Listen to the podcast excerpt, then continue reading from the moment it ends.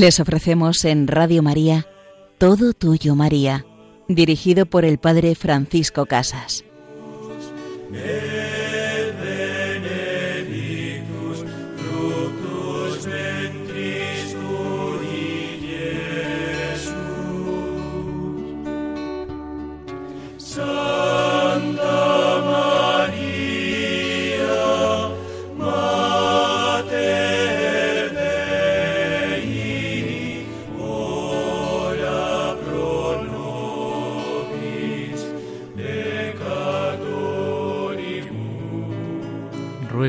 Nosotros, Santa Madre de Dios, escucha la oración de tus hijos que en este día se quieren acoger a tu amor y a tu misericordia. En este programa de Todo Tuyo María vamos a continuar con este comentario a las bodas de Caná, a la presencia de la Virgen María, donde nos acerca a su hijo, diciéndole Señor Jesús, no les queda vino, y a los servidores haced lo que Él os diga, y se obra el gran milagro. Cuando colaboramos con Jesús, cuando Él se hace presente, se obran grandes milagros en nuestra vida y en el mundo. En la segunda parte de nuestro programa nos acercaremos a un santo pues reciente y conocido, un santo del siglo XIX, a San Gabriel de la Dolorosa, un enamorado de la Virgen María, pues ella logró también la conversión de su hijo, de San Gabriel de la Dolorosa. Pues comenzamos este programa preguntándonos y profundizando en ese signo de la conversión del agua en vino. En primer lugar, ese agua transformada en vino significa los bienes de la redención, y particularmente el corazón bueno de la redención, la nueva creación, el corazón gozoso. El corazón sereno, lleno de alegría, es el vino bueno. El Señor no crea de la nada ese vino nuevo, sino que transforma la naturaleza en gracia, transforma el corazón egoísta en un corazón generoso. Y esto es lo que es el gran milagro, un verdadero milagro, más difícil que esa transformación del agua en vino, es transformar el corazón egoísta en un corazón generoso. Pero eso es el significado del milagro, la transformación del corazón egoísta en un corazón lleno de amor y de caridad, con lo que lleva eso de gusto, de sabor, de riqueza, de alegría, de energía, de ser germen de una civilización del amor. Esa transformación no la hace el Señor por puro milagro, sino con el ministerio de los servidores del reino pero tienen que ser servidores dóciles a Cristo y que crean en Él. Y la función de María es preparar esos corazones dóciles a Cristo, que crean en Él, que estén dispuestos a hacer lo que Él diga, todo, aunque humanamente parezca imposible, aunque humanamente parezca absurdo. Nuestra acción disminuye y es poco eficaz por falta de fe, porque no nos dejamos modelar por María, porque no creemos en la fuerza de la gracia. Si tuviéramos fe, todo es posible al que cree. Pero esa fe es un don de Dios. Tenemos que colaborar, pedir, tenemos que ser consecuentes y seguir la moción del Señor. Que la Virgen vaya educándonos en esa docilidad. Ahora bien, cuando uno se encuentra con un corazón así, se queda sorprendido. Resulta tan grato encontrar un hombre de corazón ilimitadamente bueno. Quien no ha intervenido y no le conocía antes, cree que nació así. Entonces viene el asombro del mayordomo que dice Has guardado el vino mejor para el final. Pero el que ha intervenido sabe que este corazón tan lleno de bondad, de amor, tan ilimitadamente bueno, era un corazón egoísta que se ha transformado en vino. Era agua, el que interviene sí que lo sabe. Y este es el gran signo de Cristo y la gran gloria de Dios. La hilera interminable de hombres transformados por Él, por la fuerza de su Espíritu, por la fuerza de la redención, y que se han hecho buenos, ilimitadamente buenos. Y eso es lo que también nosotros le queremos pedir a Jesús, que transforme nuestra vida que tantas veces es agua, nuestro corazón que tantas veces es agua o hace aguas, en un corazón ilimitadamente bueno en un corazón como el de Jesús, a imagen del de Jesús, que nos pase sus mismos sentimientos, que nos pase sus mismas actitudes. Y así quien nos vea, pero que nos vea como un producto en proceso de transformación, dirá qué bien va este vino, qué bueno se va haciendo, qué bondad más grande. Ese es uno de los riesgos que tenemos al ver o al leer la vida de los santos que como ya vemos una vida terminada, como ya vemos una vida de vino bueno, pensamos que siempre ha sido así, y no es verdad. Cuando leemos bien la biografía de los santos, cuando a veces somos eh, coetáneos de gente que vive con una forma eh, virtuosa su vida, que vive en ese amor a Jesucristo, alguna de las virtudes, de forma admirable, cuando vemos que gente a nuestro lado vive en santidad o vive santamente, pues es más difícil fijarnos y decir, mira, cómo va mejorando el vino. Pero cuando pasen las generaciones, cuando esa persona desaparezca, muchos dirán, qué buena era esta persona, qué buen vino dejó al final. Pero los que hemos vivido o los que conviven con nosotros tantas veces se fijarán en que podemos tener parte de agrazones, parte de pepitas, de las uvas, parte del ollejo, y como se ve todo muy cerca, pues parece que no se va haciendo el vino bueno. Hay que dejarle al Señor que acabe su obra en nosotros. Hay que dejarse hacer, dejarse curar y cuidar por el Señor. El mayordomo, ante ese sabor delicioso del vino, como tiene realmente el corazón bueno, fruto de la redención, dice esa expresión que significa sin duda una especie de ley. Todo el mundo pone primero el vino bueno y deja el malo para el final. ¿Qué expresa esto? Es la ley de la degradación de la energía que hemos dicho. Es la degradación del gozo, de la alegría puramente humana. Es todo el mundo pone primero gran entusiasmo, luego se acaba. Una fiesta empieza con una gran ilusión, luego declina y acaba. Uno se hace grandes propósitos, sobre todo al inicio de los años nuevos o cuando empieza un periodo intenso eh, de la vida espiritual o en la iglesia empieza con mucho fervor pero a veces tenemos el riesgo pues de ser como la gaseosa que tenemos una gran explosión al inicio y después se va quedando en agua en la vida cristiana tenemos que ser al revés empezar siendo aguachirri para hacernos el vino bueno que nace y mana del corazón de Cristo y es lo que dice este mayordomo en cambio tú has dejado el vino mejor para el final esta es la ley del Nuevo Testamento, de la Alianza Nueva. En Cristo, en las cosas de Dios, lo que hemos gustado de Él es lo peor. Él guarda siempre lo mejor para adelante, siempre. Hemos gustado de Él, podríamos decir, cosas buenas, cosas que, bueno, nos han ido cogiendo el corazón. Pues eso es lo peor. Porque lo mejor está por venir. El mejor, lo mejor lo ha guardado el Señor para el final pero necesitamos perseverar, caminar con Él, seguir a su lado. Necesitamos fiarnos de su amor, fiarnos de su corazón, de esa mano providente que nos cuida. Él guarda siempre lo mejor para más adelante. Es una ley contraria, es la ley del crecimiento, no es la ley de la energía que todo se destruye y vamos de mal en peor, sino que tiene que ser la ley del crecimiento. Lo que ya he gustado del Señor es lo menos, él guarda mucho más que me quiere dar. La paz que yo he gustado es insignificante al lado de la que Él quiere darme, de la que Él quiere que sea el gozo de mi corazón, pero tengo que seguir ese camino. Tú guardas el vino mejor para el final. Y María es la medianera, es la artífice discreta, la medianera llena de humildad, de sencillez, que se goza en esta progresión de nuestro amor, en esta progresión de los dones de Dios, que nos acompaña en todos ellos, y que en todos ellos continúa realizando esa misión de intervenir por nosotros.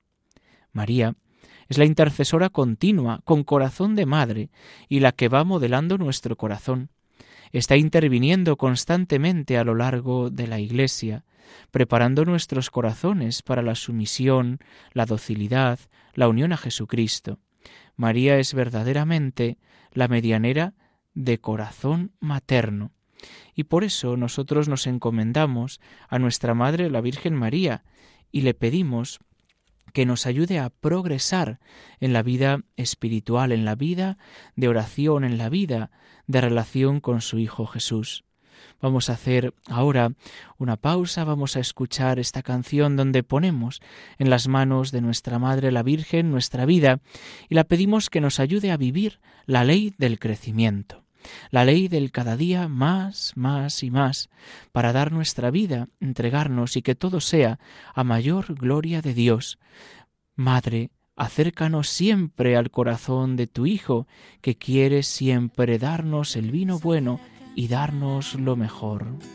Ahí tienes a tu madre, si no hay Pentecostés en tu corazón. Ahí tienes a tu madre, tienes a tu madre, ahí tienes a tu madre,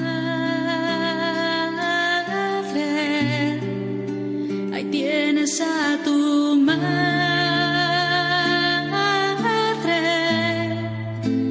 tienes a tu madre. Ahí tienes a tu madre. Ahí tienes a tu Si estás viviendo fuerte la hora del dolor. Ahí tienes a tu madre. Si estás padeciendo alguna enfermedad tienes a tu madre si te encuentras sumido en desesperación. Ahí tienes a tu madre, ahí tienes a tu madre, ahí tienes a tu madre,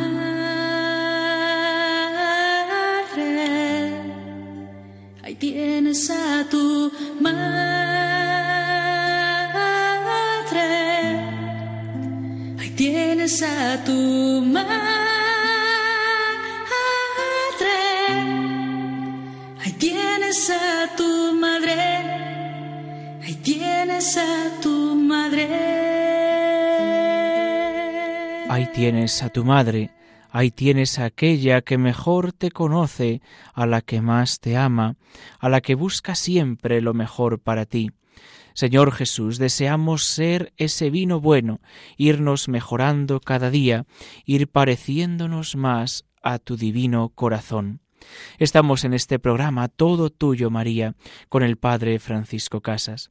Y en la segunda parte de nuestro programa, en este apartado de los santos en relación con María, vamos a profundizar hoy un poco en la vida de San Gabriel de la Dolorosa, quien nació en Asís, en Italia, en 1838. Su nombre en el mundo era Francisco Posenti, era el décimo de trece hermanos, y su padre trabajaba como juez en la ciudad. A los cuatro años quedó huérfano de madre. Su padre le dio una educación esmerada, mediante la cual logró ir dominando su carácter fuerte, que era muy propenso a estallar en arranques de ira y de mal genio.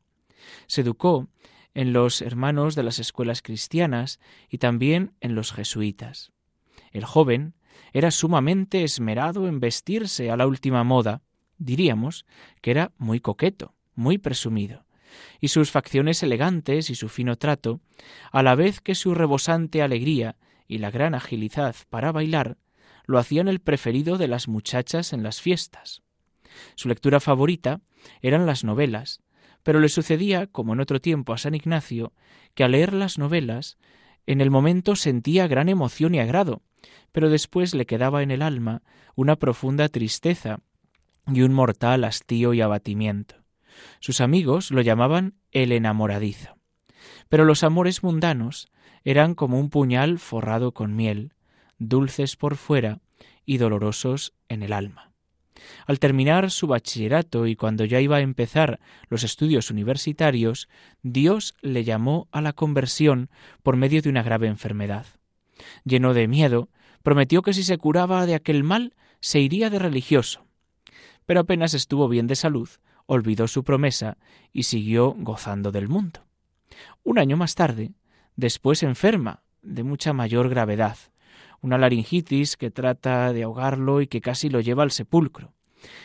Gabriel de la Dolorosa, lleno de fe, invoca la intercesión de un santo jesuita que había sido martirizado en las misiones y promete irse de religioso. Y al colocarse una reliquia de aquel mártir sobre su pecho, se queda dormido. Y cuando despierta, está curado milagrosamente. Pero apenas se repone de su enfermedad, empieza otra vez el atractivo de las fiestas, el enamoramiento, y vuelve a olvidar su promesa. Es verdad que pide ser admitido como jesuita y es aceptado, pero él cree que para su vida de hombre tan mundano, lo que está necesitando es una comunidad rigurosa, y deja para más tarde el entrar a una congregación de religiosos. ¿Cómo podemos ver en la vida de este santo también lo que es nuestra vida? ¿Cuántas promesas le hacemos al Señor en momentos de dificultad? ¿Cuántas promesas le hacemos a la Virgen? Ay, si me das esto, si me concedes esto, querida Madre, yo te prometo que haré. Y cuántas veces viéndonos recuperados se nos olvida la promesa, se nos olvida aquello que le habíamos dicho. Pero el Señor que nunca nos abandona y que se vuelve loco y es capaz de cambiar y de volver y volcar el mundo entero para conquistarnos, eh, permite que estalle la peste de cólera en Italia. Y miles y miles de personas van muriendo cada día. Un día muere la hermana que más quiere y considera que esto es una llamada muy seria de Dios para que se vaya de religioso. Habla con su padre, pero a éste le parece que un joven tan amigo de las fiestas mundanas se va a aburrir demasiado en un convento, y que la vocación no le va a durar quizá ni siquiera unos meses. Pero un día asiste a una procesión, San Gabriel de la Dolorosa, con la imagen de la Virgen Santísima. Nuestro joven siempre le había tenido una gran devoción a la Madre de Dios, y probablemente esta devoción fue la que logró librarlo de las trampas del mundo. Y en plena procesión levanta sus ojos hacia la imagen de la Virgen y ve que ella lo mira fijamente con una mirada que jamás había sentido en su vida. Ante esto ya no puede resistirse más. Se va donde su padre a rogarle que lo deje irse de religioso. El buen hombre le pide el parecer al confesor de su hijo, y recibida la aprobación de este santo sacerdote, le concede el permiso de entrar a una comunidad bien rígida y rigurosa, los padres pasionistas. Al entrar de religioso se cambia el nombre y en adelante se llamará Gabriel de la Dolorosa. Gabriel que significa el que lleva mensajes de Dios y de la Dolorosa, porque su devoción mariana más querida consiste en recordar los siete dolores o penas que sufrió la Virgen María desde ese momento será un hombre totalmente transformado. Podemos ver en San Gabriel de la Dolorosa cómo la devoción a la Virgen, aunque a veces fuera insignificante o muy eh, pequeñita, aunque simplemente se acordara en algunos momentos de ella, fue la que le guió a este gran momento de conversión. También nosotros en la vida a veces podemos decir, es que mi hijo, es que mi esposo, mi esposa, es que eh, este familiar, este nieto, pues parece que está alejado del mundo, que se va a perder. Pongámosles en las manos de María, recordémosles que tienen una madre y podemos recordarles, oye, tú reza por lo menos las tres Ave Marías en la noche, o acuérdate de la Virgen, o dile algún piropo, alguna cosa, que ella, María, ya se encargará de irnos llevando hasta Jesús, hasta su Hijo, ya se encargará de que en el momento oportuno, si nos ponemos a tiro, podamos de la mano de Jesús, pues convertirnos y cambiar de vida. Gabriel, una vez que ha entrado en religión, pues se acuerda de que había gozado siempre de muchas comodidades en la vida y que le había gustado, pues, dar placer, darse placeres, dar gusto a sus sentidos, y ahora entra en una comunidad donde se ayuna, donde los alimentos pues son escasos, poco variados, la alimentación es un poco tosca. Los primeros meses, pues sufre un verdadero martirio con este cambio tan brusco, pero nadie le oye jamás una queja, ni lo ve triste o disgustado. Gabriel lo que hacía, lo hacía con toda el alma. En el mundo se había dedicado con todas sus fuerzas a las fiestas mundanas, pero ahora, entrado en religión, se dedicó con todas sus fuerzas a cumplir exactamente los reglamentos de su comunidad. Los religiosos se quedaron admirados de su gran amabilidad, de la exactitud total con la que cumplía todo lo que se mandaba, y del fervor impresionante con el que cumplía sus prácticas de piedad. Así, su vida religiosa eh, la vida religiosa de San Gabriel de la Dolorosa fue muy breve, apenas unos seis años, pero esos seis años dejaron huella, dejaron huella por su devoción fervorosa a la Madre de Dios, dejaron huella en aquellos que le conocieron. Su libro mariano preferido era Las Glorias de María, escrito por San Alfonso María de Ligorio, un libro, dice él, que consuela mucho a los pecadores y débiles, y aunque lo leamos diez veces, todas las veces nos parecerá nuevo e impresionante. La devoción a la Virgen María en los años de religión también le llevó a Gabriel a altísimos grados de santidad. Y así, a la edad de veinticinco años, Dios le llamó a su casa, la casa del Padre. Su alma había volado a la eternidad, había sido recibido en las moradas eternas. Y vamos a concluir nuestro programa con una oración a San Gabriel de la Dolorosa para que Él nos acerque siempre a la Virgen María. San Gabriel de la Dolorosa, pídele a la Santísima Virgen por tantos jóvenes tan llenos de vitalidad y de entusiasmo, para que encaucen las enormes fuerzas de su alma, no a dejarlas perderse en goces mundanos, sino a ganarse un gran premio en el cielo, dedicándose a salvar su propia alma y la de muchos más. Y la bendición de Dios Todopoderoso, Padre, Hijo y Espíritu Santo, descienda sobre vosotros. Alabado sea Jesucristo.